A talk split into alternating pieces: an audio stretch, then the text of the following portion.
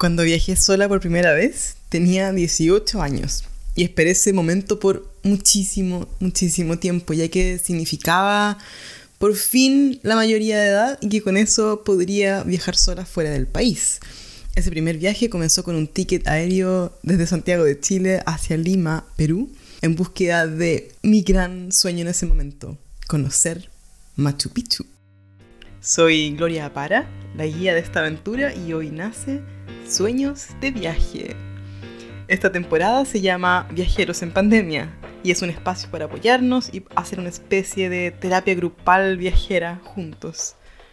Contaremos historias y soñaremos con todos esos destinos que nos queda por conocer y recordaremos también juntos esas historias que tanto nos alegra volver a contar. Nos vemos en la ruta.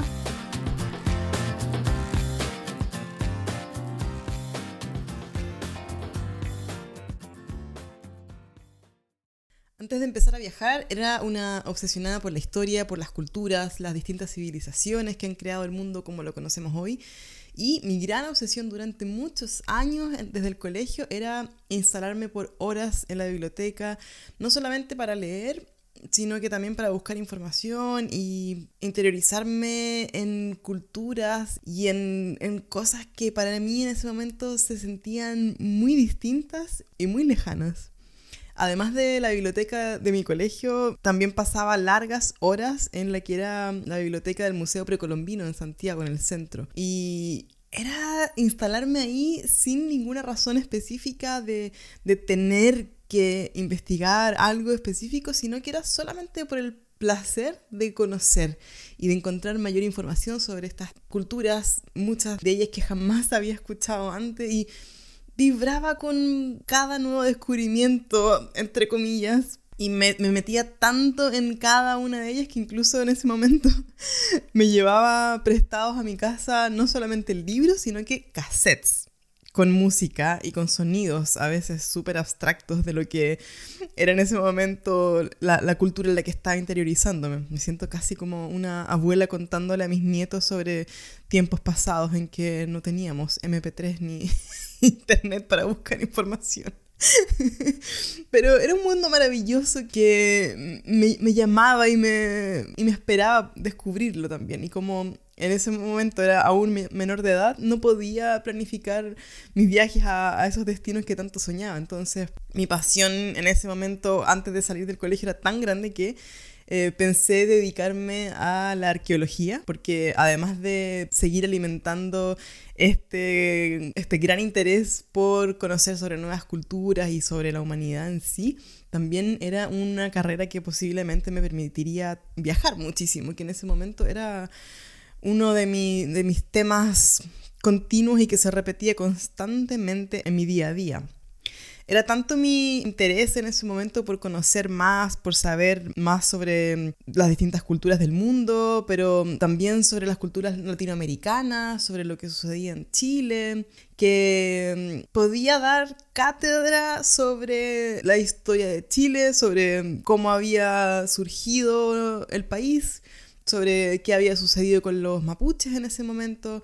Incluso llegué a estudiar por dos años mapuche dungun, que es el idioma de la cultura mapuche y lo estudié con una comunidad en Santiago de Chile, la CONAPAN, que es la Corporación Nacional de Panaderos. En ese momento tenía 16, 17 años y era la única Winca. Winca es alguien que no es mapuche y, y fue súper importante para mí en ese momento además sentir sentirme parte de esa comunidad y, sentirme aceptada por ellos, que era un gran reconocimiento poder mm, adentrarme en el conocimiento de una cultura ancestral y muy, muy, muy rica en, en su visión del mundo y en lo que representa además para Sudamérica, para Chile no solamente estaba obsesionada por la cultura mapuche, presente en el sur de Chile y en Argentina también, sino que también por los mayas y particularmente por la cultura inca. Llegó a mis manos una fotocopia de un libro muy particular, que no recuerdo el nombre en este momento y no lo tengo acá, pero era un libro sobre todos los sitios y lugares de poder de cierto modo mágicos presentes en Machu Picchu, la ciudad sagrada para los incas. Y mm, en ese momento, cuando empecé ese, esa lectura de ese libro en particular, fue como un, un, nuevo mundo que se abrió ante mí y fue una nueva, mm, un nuevo sueño que nació. Sabía tanto, leí tantas veces esa fotocopia, tomando apuntes en los costados del libro, eh, lo leí tantas, tantas, tantas veces que llegué incluso a armar mi propio mapa de la ciudad de Machu Picchu y podía recorrerla y, y, contarte exactamente qué había en cada esquina de cada lugar y mm, sí, soy un poquito obsesiva cuando me meto en algún tema. Cuando llegó ese momento de cumplir 18 años y por fin poder viajar sin tener que pedirle permiso a mis papás, para salir del país y poder estar a cargo en el fondo de, de, ese proyecto, de ese gran viaje, sin tener que consultarle a nadie. Traté de hacerlo con algunas amigas, le pregunté a, a, algunas personas que yo pensé que me podían acompañar si es que les interesaba hacer ese viaje y no tuve nadie que me acompañara, nadie quería gastar, nadie tenía el dinero para gastarlo, nadie quería hacer esa inversión ni aventurarse en un viaje de ese tipo conmigo. Así que decidí que iba a plantearme el objetivo de hacerlo sola. Mis prioridades en ese momento estaban súper claras y mm, cada pequeño trabajo que hacía tenían un objetivo muy, muy claro, que era ahorrar para poder viajar. Ya les voy a, a contar en un siguiente capítulo cómo hice para poder viajar tanto y cómo lo hago hasta hoy día. Pero fue así que durante muchos años, ahorrando lo poco que ganaba con mis trabajos esporádicos que pude viajar muchísimo, incluso mientras era estudiante.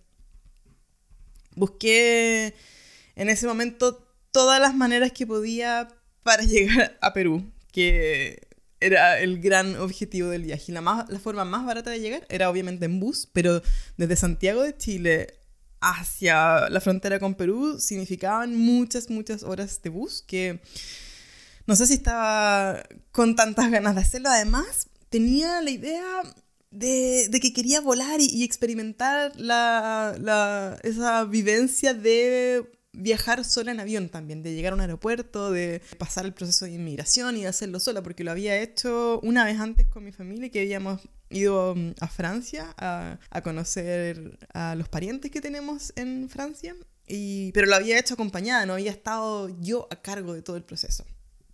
Entonces, buscando, buscando, buscando, tipo 3 y media de la mañana, un día, creo que fue un día martes o miércoles, de un día entre semana, encontré una gran oferta. En ese momento los pasajes eran muchísimo más caros que hoy. Y en ese momento encontré una oferta para viajar de Santiago a Lima por 88 dólares. Me demoré nada en comprarlo, en reservarlo, porque no tenía en ese momento tarjeta de crédito ni nada, entonces hice la reserva para poder ir al día siguiente a la oficina a pagar con los billetes que tenía de ahorro. En esa época mis recursos eran súper limitados porque estaba recién saliendo del colegio y trabajaba como garzona en restaurantes o también con una productora en que trabajaba eh, sirviendo en eventos.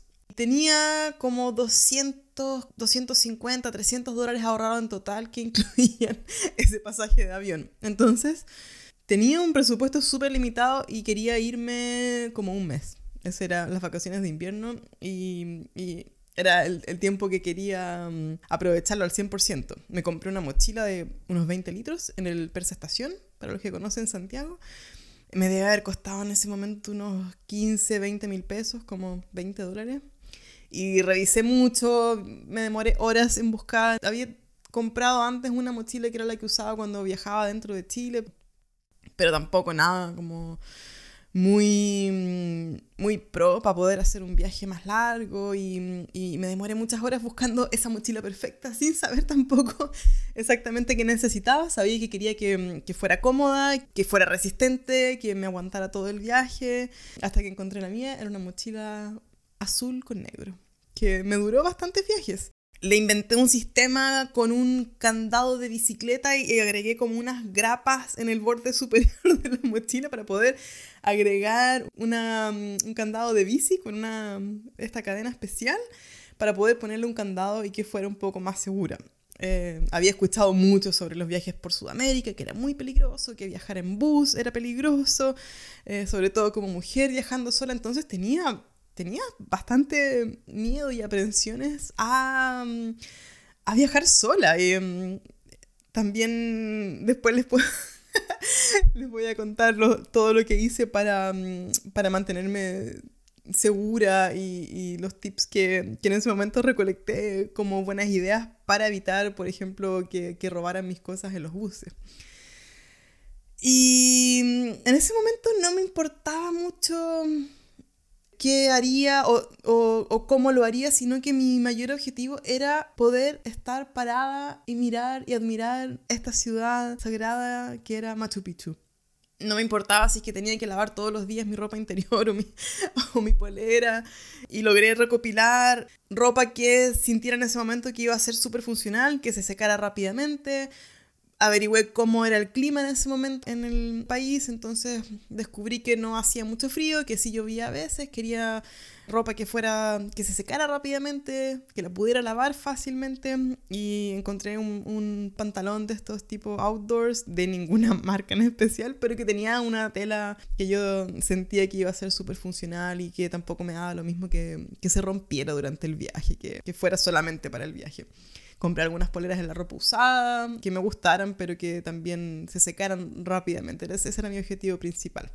Tampoco me importaba si es que solamente iba a comer pan con queso todos los días. Lo único que me importaba era salir y ver qué es lo que había al otro lado de la cordillera y vivir la experiencia de estar sola en otro país. Ya había decidido ir sola porque nadie me quería acompañar. Entonces, para mí en ese momento era la mayor importancia. Que si tenía miedo, Sí, tenía muchísimo miedo, la verdad.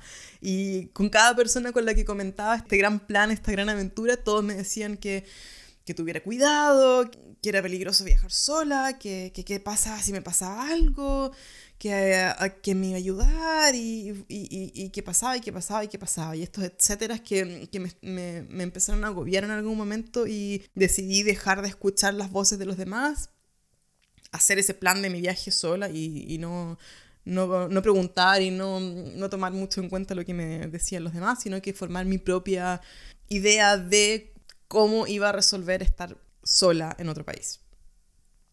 Como les decía antes, la abuela en mí, en esa época no había, no había internet, no, no sabía internet, pero era muy básica con respecto a lo que tenemos acceso hoy día, entonces no existía tanta información fácilmente, la, la mayor información que logré recopilar era en algunos blogs de viajes, en los muy pocos que había en esa época, pero también en algunos foros de viajeros.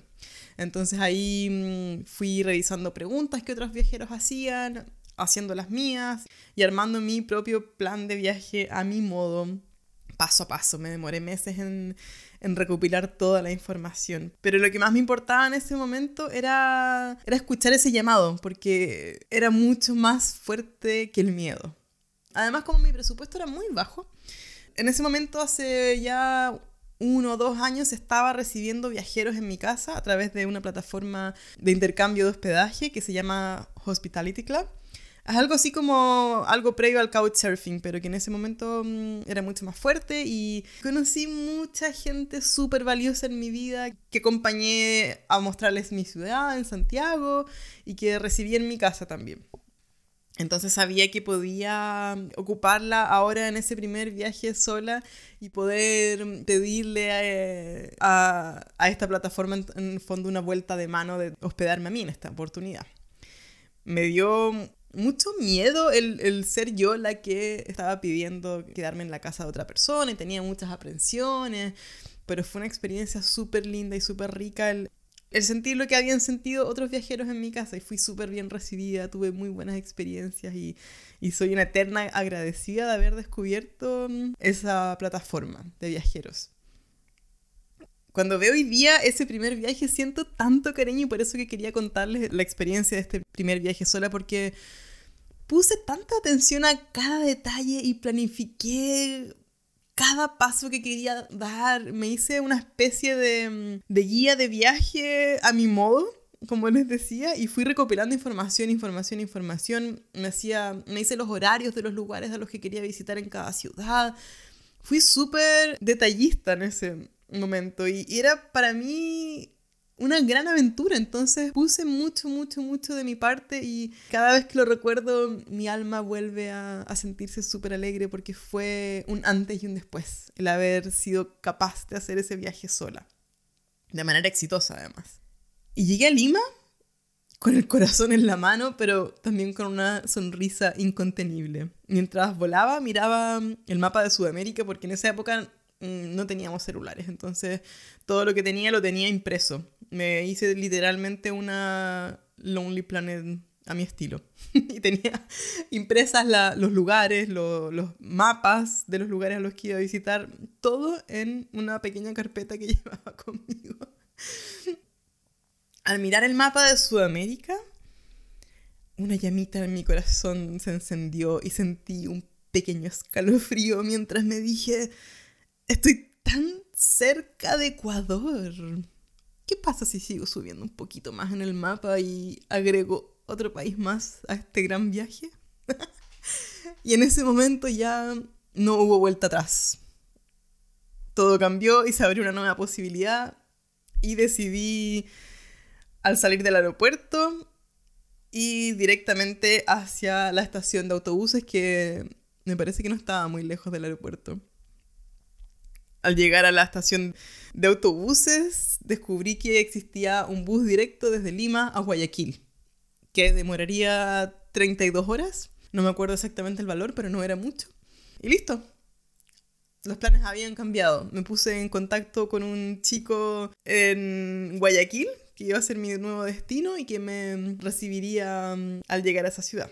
Era un chico uruguayo y era lo único que sabía, mm, aparte de lo que aparecía en su perfil. Y afortunadamente me respondió súper rápido durante el día. Y me embarqué en este bus con rumbo a Guayaquil sin saber mucho qué me esperaría porque no había investigado nada sobre Ecuador. mi, plan estaba hecho solamente para recorrer el sur de Perú y llegar a, Machu Picchu al final, que era mi objetivo. Entonces, eh, había, había nacido una viajera. y ese viaje en bus fue súper marcador de mi vida futura como viajera porque me, me mostró que, que, el tomar decisiones inesperadas iba a ser parte del resto de mi vida como, como viajera y implicó todo lo que implica mm, hacer un viaje. Fue una decisión inesperada, no tenía idea qué esperar, cómo, cómo, prepararme, ni siquiera tenía, tenía algunos dólares que había, que había llevado para poder cambiar a, la moneda peruana. Y eso era lo único que sabía. Ese viaje en bus fue súper loco. Em, fue, fue creo que el primer momento en que me sentí súper conectada a mi intuición. Y mm, lo, que me, lo primero que me dijo mi intuición fue no dormirme durante ese viaje. Tenía miedo y el miedo hace que todas tus alarmas y tus antenitas se preparen para protegerte. Y cuando me senté en mi asiento, en el penúltimo asiento del bus, atrás mío había una pareja, mm, creo que eran croatas, y a mi lado, en la ventana, se no, yo estaba en la ventana y al lado del pasillo se sentó un hombre que disparó todas mis antenas y me hizo sentir muy desprotegida. Y en ese momento dije, si me quedo dormida, me van a robar. Ese fue el único pensamiento que tenía. Eh, y esto no se los cuento para que tengan miedo, sino que son cosas que suceden y que también hay que, hay que tomar en cuenta lo que uno siente y lo que uno piensa en ese momento. Durante la, la noche, porque el viaje duraba 32 horas, entonces la primera parada era algún lugar en el norte de Perú y al despertarme en la noche, porque ya no logré aguantar el sueño, tenía abrazadas mis cosas y, tratando de no quedarme dormida. Cuando me desperté vi que el, personaje que estaba sentado a mi lado se paseaba durante toda la noche, iba hacia el al frente del bus, volvía hacia atrás y volvía a sentarse. Y eso eran las imágenes que yo tenía. Y al despertar en la mañana, me acuerdo que mucha gente estaba súper nerviosa y, los chicos de atrás estaban súper asustados y, como nerviosos y les pregunté qué pasó y les habían robado el pasaporte, la billetera y la cámara y, y así a, varias gente alrededor mío y yo, wow. Fue como revisé mis cosas, tenía todo en orden, todo en su lugar porque las tenía muy apretadas, abrazadas contra mí y mm, fue el primer momento en en que supe que tenía que hacerle caso siempre a lo que mi, mi corazón me decía. Y fue un aprendizaje súper eh, duro, en el fondo. Llegué a Guayaquil, crucé la frontera. Para los que han cruzado esa frontera saben lo interesante y entretenida que es. Me acuerdo que el bus nos dejó en, en la parte peruana y teníamos que cruzar a, nuestro paso caminando hacia el otro punto fronterizo, pasando por un gran mercado a través de un puente que después continúa en calles súper estrechas y fue así una adrenalina que, que es lo que finalmente buscamos cuando viajamos y fue tan entretenido y a la vez de sentir un poco de miedo y, y, y, esa sensación de estar en un lugar que no conoces, con todo distinto. ¡Wow! Fue lo que marcaría mi gran pasión o confirmaría que mis ganas de viajar eran, eran correctas y era lo que necesitaba para darle sabor a mi vida. Cuando llegué a Guayaquil eran las 11 de la noche y estaba muy cansada y sin saber qué esperar. Me acuerdo que el bus originalmente llegaba a un punto que era como un terminal, pero no sé qué pasó, que hubo cambios de planes y nos dejaron en el medio de la nada, en un lugar súper oscuro. Y la persona con la que había quedado de acuerdo en encontrarnos en ese lugar, obviamente no iba a estar porque no tenía cómo saber que el bus llegaría a un lugar distinto.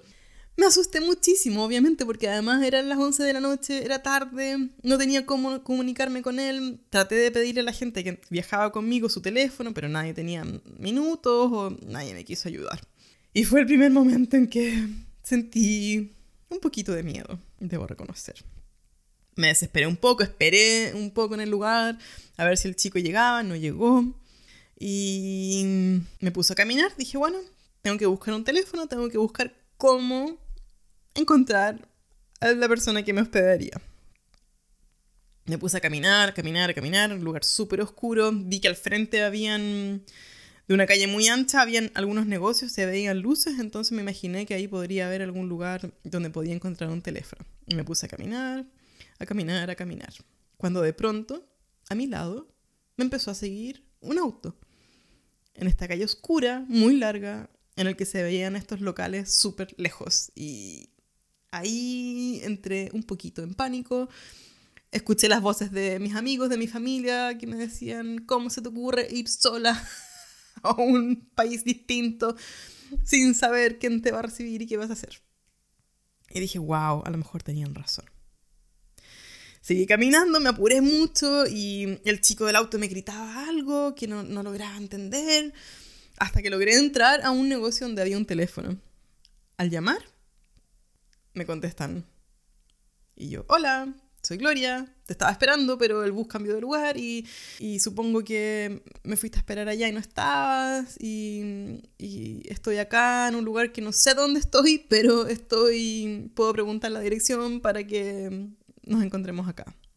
Y el chico me responde, sí, sí, te estoy esperando afuera, el, el tipo del auto soy yo y estoy aquí justo afuera del local. y fue un tan divertido en ese momento para mí y, y fue un giro tan importante que, que, me hizo derribar todo ese gran miedo que sentí por tantos minutos mientras caminaba sola.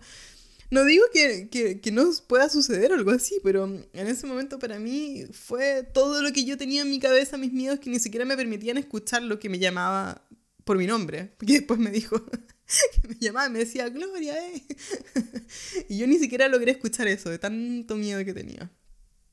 En ese momento mi mundo cambió y supe que esta gran aventura iba a ser algo que abriría y que cambiaría mi mente para siempre y que iba a ser importante para el resto de mi vida porque mm, habían pasado no más de 48 horas y ya había tenido aprendizajes gigantes así fuertes, duros, reales.